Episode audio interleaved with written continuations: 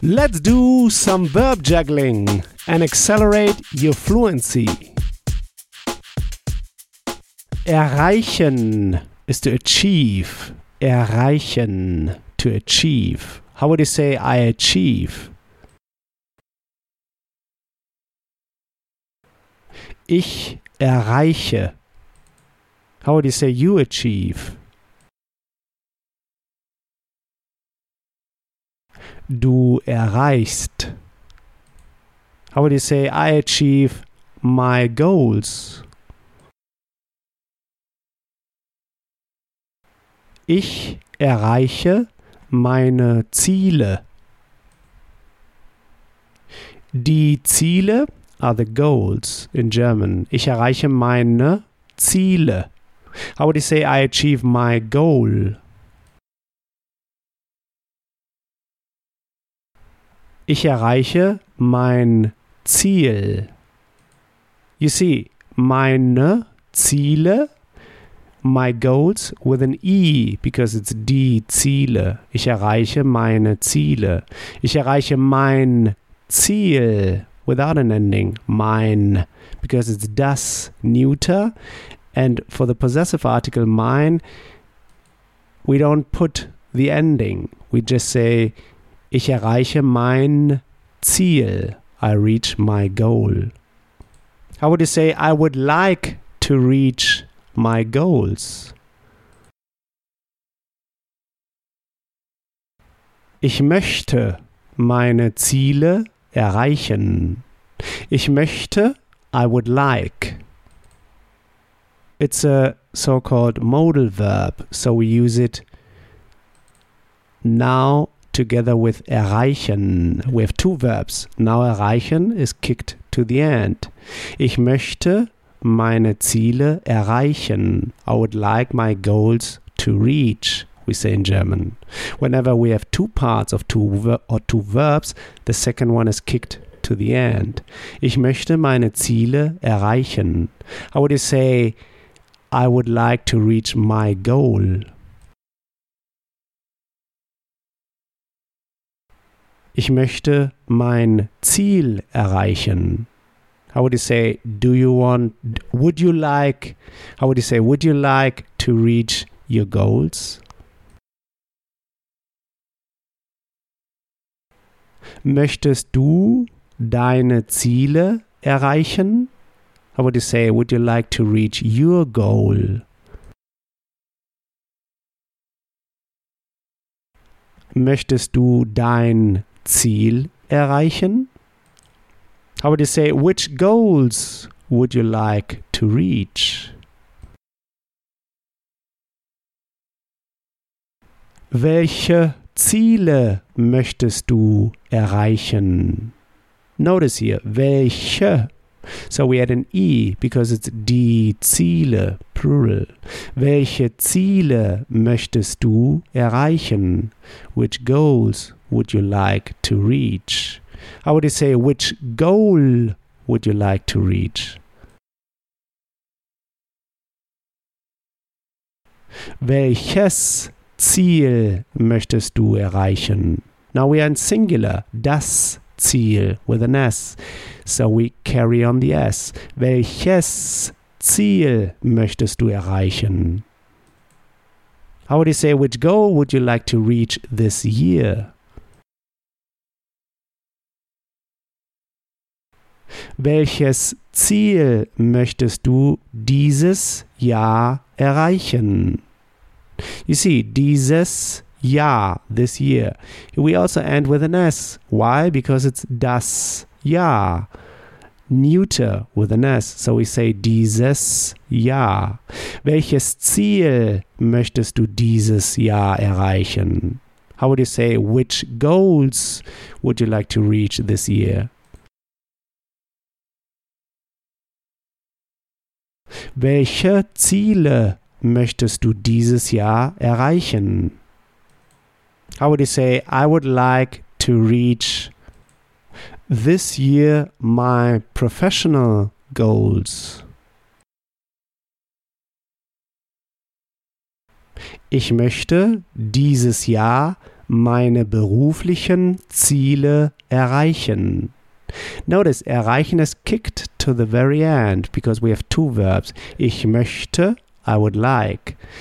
The modal verb möchten. And the second verb erreichen in the infinitive form is now kicked to the very end. Ich möchte dieses Jahr meine beruflichen Ziele erreichen. Meine Ziele, my goals.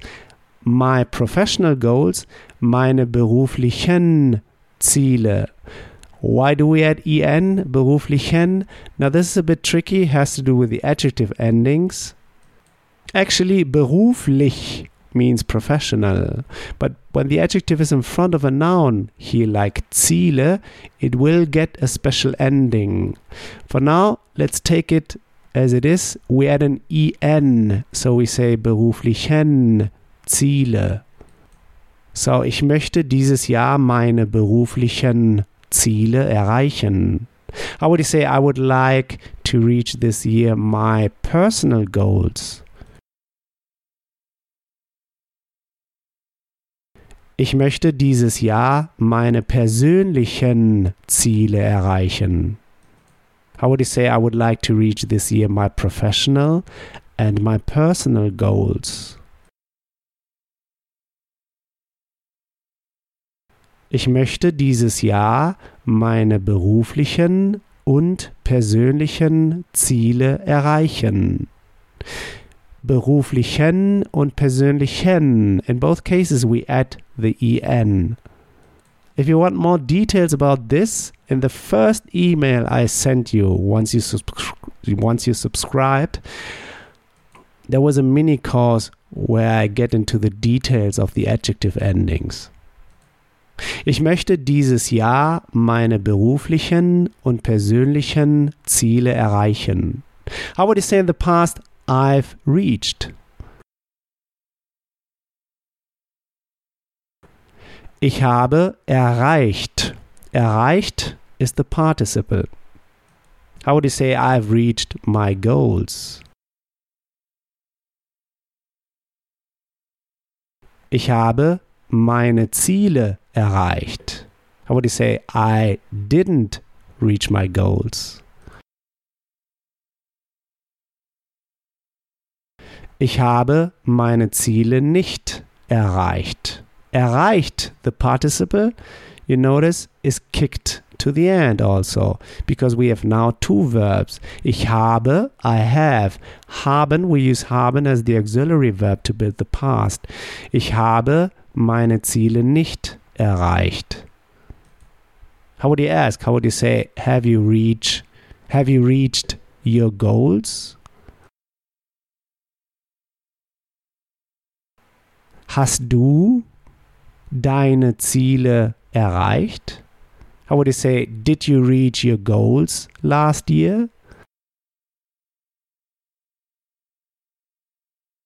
Hast du deine Ziele letztes Jahr erreicht? Now you can change this around. You can say, hast du letztes Jahr deine Ziele erreicht? This is not as important as to put the verb at the right position. So you can say, hast du letztes Jahr deine Ziele erreicht? Or hast du deine Ziele letztes Jahr erreicht? It's more a matter of what you want to emphasize. But key is that you put the verb at the right position, so the participle at the end. Hast du leading with a verb, since it is a yes no question, you start with a verb. Have you? How would you say, did you reach your professional and personal goals last year?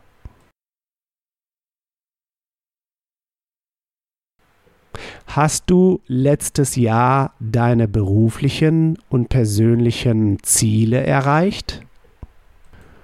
Great! Next time we'll go through the verb bügeln, to iron. Bügeln, to iron, like to iron a shirt.